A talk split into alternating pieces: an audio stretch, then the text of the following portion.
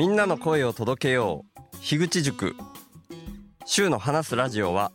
誰でもポッドキャストを始められたらいいという思いのもとに集まった樋口塾の一員として配信しています。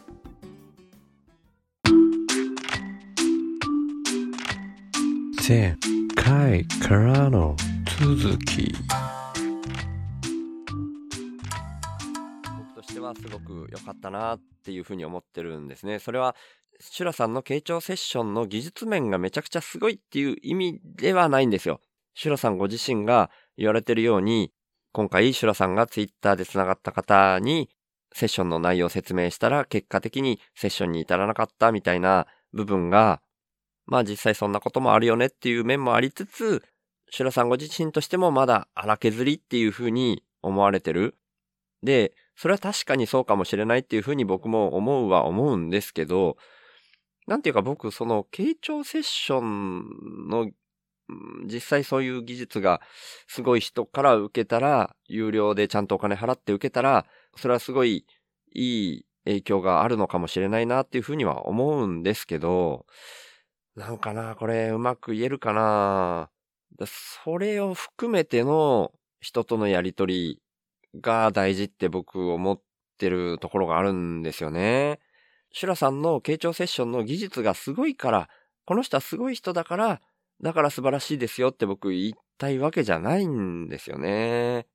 だからこれちょっと、うん、話の方向としては、僕的には、完全に僕個人的には、これ、僕が話したいこと、普段から、うん、感じてて、それが大事だって思ってることに結構直結する話だから、やっぱ大事だからこのことメインで深掘って話したいな。相変わらずうまく喋れる気は全然してないけど、でも内容じゃなくって、うん、なんとなくでも、その人にとっての大事なことっていうのを、言葉の上じゃなくて、内容じゃなくて、なんとなく響くっていうところがありさえすればいいっていうふうに僕は思うんで、話し続けていきますけど、なんていうかな。僕、個人単位じゃなく、世の中全体としてみたいなことを最後の方でもいつも言ってますけど、ビビりが講じて、いつもそういうふうに全体としてはどうなんだろうな、みたいな、そこをフラクタルで感じてるみたいなことも冒頭でも今日も言いましたけど、自分個人の動きと世の中の動きがフラクタルになってるんだとしたら、さっき言ったみたいな、技術的に優れてるとか、経験値が高くなって、誰から見てもすごいって思えるような状態になってる人とか、そのこと自体本当に実際すごいし、注目されがちだしっていうことなんですけど、本当にそのこと自体はそんなに大事なことじゃないっていう感じがあるんですよね。で、僕がシュラさんから感じたのは、もろに人柄、この人の人柄はもう間違いないっていうことだったんですね。それはツイッターで話していてもそうだったし、傾聴セッションを受けさせていただくっていうことで、オンラインで画面上で顔を見させていただいてっていう時にもそうだったんですね。だから傾聴セッションの技術うんぬんじゃないんですよ。この人めちゃくちゃいい人みたいなのが、本当に画面から伝わってきてっていうことも、確か僕過去にも手法で言った気がしますけど、もうそこに尽きるんですよね。まあその時のタイミングだったり、相性だったりっていうのがあるだろうし、本当にもっともっと深く知っていったらお互いに、うん、あ、こういう面は嫌だな、みたいな面が見えてくるかもしれないんですけど、もうそのずっと手前で、人間的にこの人好きだな、みたいなのを感じられていたら、割とそれで十分って僕思う部分があって、だから、なんていうか、僕の中ではその傾聴セッションの技術、まあ、ふわーっとですけど、以前にもコーチングを受けたりして、それによる効果がある程度あるんだろうなとか、そういうことも、なんとなくですけど、ざっくり自分なりに解釈して知っってるんですよ。知ってるつもりになってるところがあって、で、結果的に、まあ、コーチングと傾聴セッションを一緒くたにしちゃいけないのかもしれないんですけど、僕の解釈では、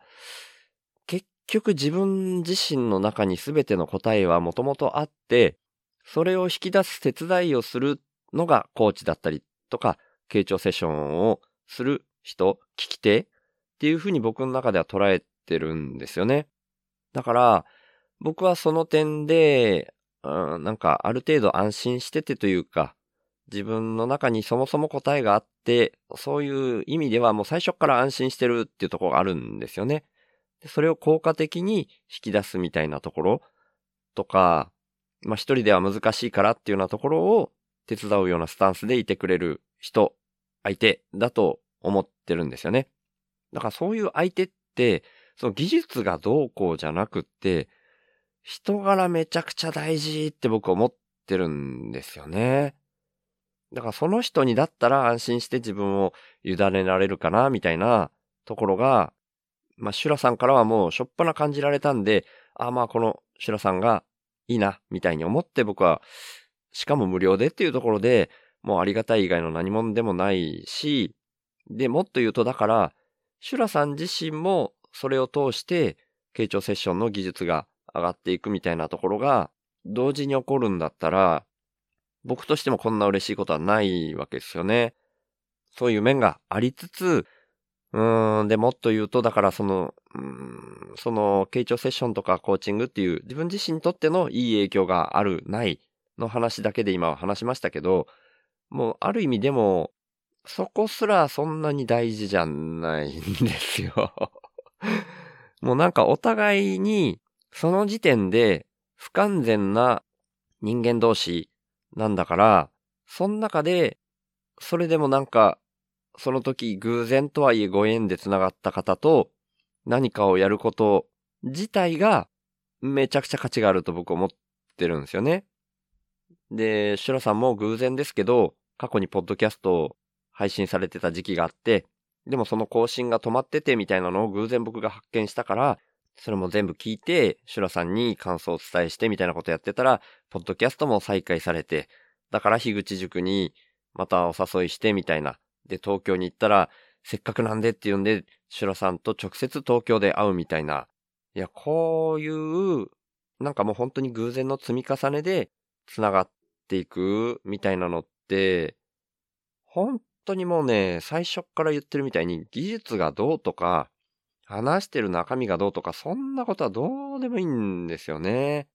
なんかでもその日その時に自分の目の前に現れてくれて、で、波長があって、もうなんかそれで十分だよなって思うんですよね。で、もっと言うとですよ。もっと言うと、僕はその、最初から言ってることの中に含ませたいなと思ってんのが、努力してるからとか、技術が上だからとか、そういうなんか上下関係で物事を見たくないんですよね、そもそも。なんか、僕のビビりが、この社会全体の滝壺に向かう船みたいな状況になっている、その原因っていうの、まあ、大きいのは、お金みたいなものが一つあるみたいにざっくりでは言ってますけど、もう一つまたふわっとした要因で言ってしまうと、競争がベースになってしまっている社会っていうのがあるっていうのも一つ思ってるんですよね。まあこれも程度問題ではありますけど、何をするにも競争がベースになっちゃってるなみたいに感じていて、そこに僕は違和感を感じてるから、それぞれの個人だったり、で、もっと言うと人間だけじゃなくて、社会にいる生き物全体でもっと言うと生き物だけじゃない 地球全体の中の全てのものが、本当は差なんてないんじゃないかって思っているっていうところがあるから、競争で本当に全てが決まってしまう、その競争に勝ち残れなかった人は死ぬしかないみたいなところに、いい感覚を全く僕持てないんですよね。だからその傾聴セッションの技術にしてもそうですよ。技術が高い人の方がいいに決まってるけど、もっともっと手前で全然いいんじゃないっていうふうに僕思ってるんですよね。だからもう本当にちょっとね、うーん、また今日も全然うまく言えてない感じが、自分の中ではめちゃめちゃしてますけど、もっと言うと、もううまく言えてない中で無理やり繋げてしまうんですけど、僕がこのアウトプットが先で生きることもそこから来てるんですね。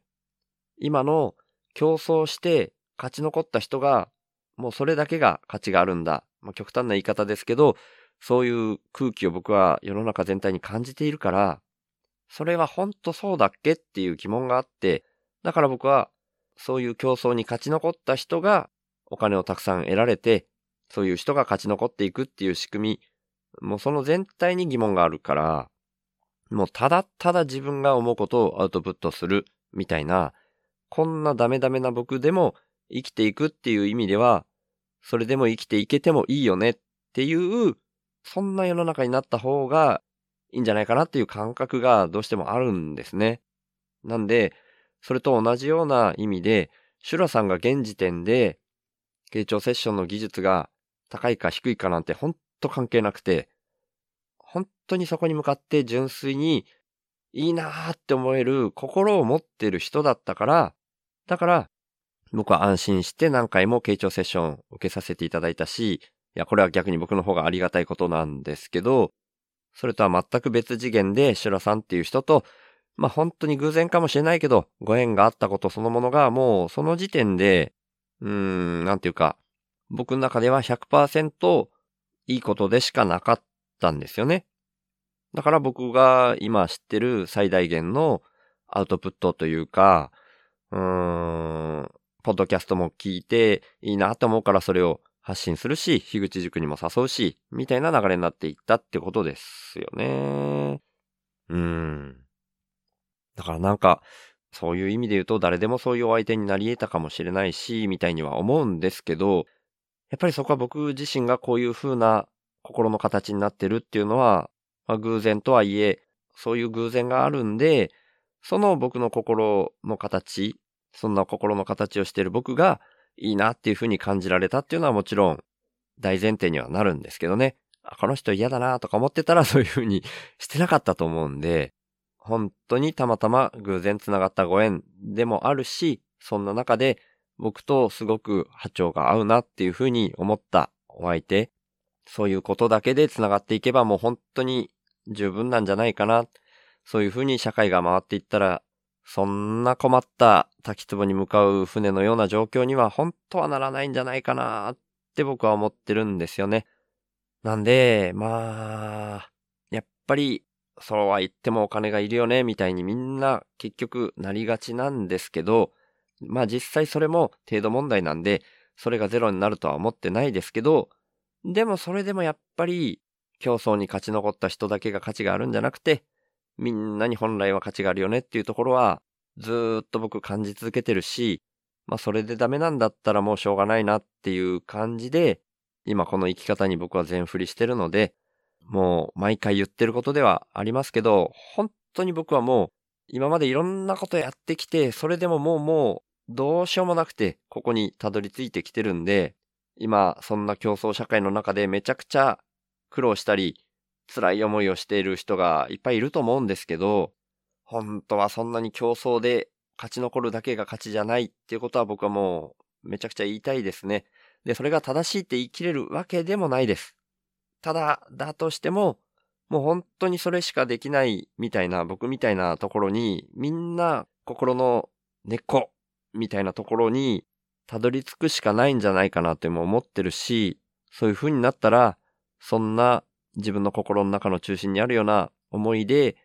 アウトプットが先をやるしかなくなるんじゃないかなってある意味思ってたりするんで、うん、僕としてはなるべく早くみんな自分の中心というか、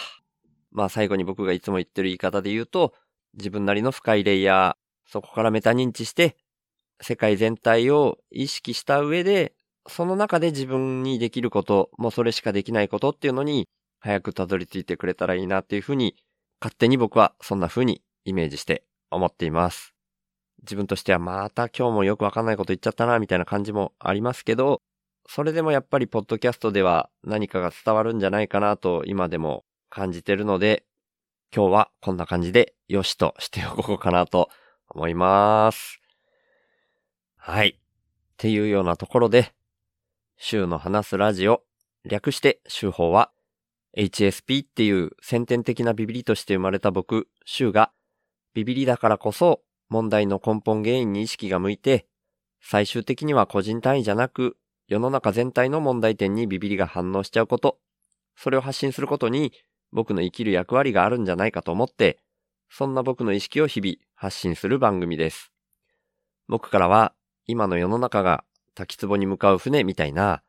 環境問題をはじめとした社会課題が加速度的に大きくなってるっていうふうに感じられてるんですね。だから僕がビビりすぎるせいでできたメタ認知というか、そこから来る意識と問いを投げるみたいな感じがこのポッドキャストの位置だと思ってます。僕はそんな滝壺に向かう船みたいな状況は、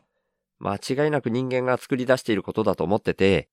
人口自体加速度的に増えていることもあるし、人間の欲望も大きくなりすぎてるっっていうふうに感じてます。で、その原因として、人間の欲望を増幅させてしまうような特徴をだんだん強めてきてしまっているお金っていうものが一つあると思っていて、そんなお金みたいな何かが入ってこないと、インプットされないと、自分からもアウトプットを出さないよーみたいな、交換条件的なインプットが先な構図も感じてます。だとしたら、アウトプットが先な構図に逆転させることで、滝壺に向かうスピードが緩和されるんじゃないかなって思ってます。で、そんなアウトプットが先っていうイメージなんですけど、生きていくために最低限のことで満足するみたいなのも大事だと思っていて、だから僕はこの手放すをテーマにしてるんですけど、僕は幸せっていうものは相対的なものでしかないっていうふうにも考えてて、人との比較って意味じゃなくて、自分個人の単位で見たときに、沈んだ状態からちょっとマシになって浮かび上がってくる？そんな風に幸せってのは、心の状態が相対的に変わったときに感じられるって意味なんですね。それだったら、どこのどの位置にいても変わらないんじゃないかなって僕は思ってるんですけど、だから原始人であっても、超貧困国の人であっても、全く変わんなくて、お金がないと幸せにならないとか、そんなことは全くないし、最低限生き延びられるっていうところで満足する人が増えれば、余剰も出やすい。んで、その余剰分は、お裾分けみたいな形で回していける、みたいなのが、僕のアウトプットが先のイメージです。そのために自分自身の才能みたいなものを無条件にアウトプットとして先に出す、みたいな動きが大事だと僕は思ってるので、こんなビビリの僕に一番向いたこととして、この意識をポッドキャストで発信してるんですね。だから今年に入ってからは、いわゆる雇われをやめて、現金収入がないっていうような状況で、勝手に一人で空気質的にアウトプットが先な動きを始めてるつもりなんですけど、まあ世の中っていうのはそんな簡単に変わるもんじゃないので、僕の貯蓄が尽きるのが早いか、そんなアウトプットが先な循環の社会が来るのが早いか、みたいな状況になってますけど、そんな僕が最低限の資質で暮らしながら、アウトプットが先なこの動きを続けるために、手法インプッターっていう名前で、スポンサーの権利の販売を始めました。1ヶ月に100円以上の定期購入の形式ですけど、手法インプッターになってくれた方は、初回は手法内で僕が宣伝させていただいた上で、公式サイト内に掲載します。加えて、1ヶ月に数回程度ですが、番組の最後にラジオネームの読み上げをさせていただきます。僕は数年前から、なるべくお金を使わない生活を徐々に徐々に進めてきたんですけど、今の僕の1ヶ月の支出額は約5万円です。それに対して今は40人の方から週報インプッターとして毎月サブスクでいただいている形になってまして、その合計月額は8627円になってます。皆さん本当にいつもありがとうございます。そんな週報インプッターの入り口は概要欄にありますので、もし本当に心から購入したいっていうふうに思われる方がいらっしゃいましたら、ぜひよろしくお願いします。ただ僕としては、そんなアウトプットが先で循環する社会が来ることの方が大事だと思ってますので、これももしよかったら、週の話すラジオを SNS 等で投稿とか拡散とか、あとはポッドキャストで喋ったりとか、そんな風にしていただけたらなーって思ってるんですけど、週の話すラジオを聞いた方が、自分なりの深いレイヤーからメタ認知して、自分の生き方を見直す、みたいな機会が少しでも増えたら、僕にとってそれが一番嬉しいです。ということで、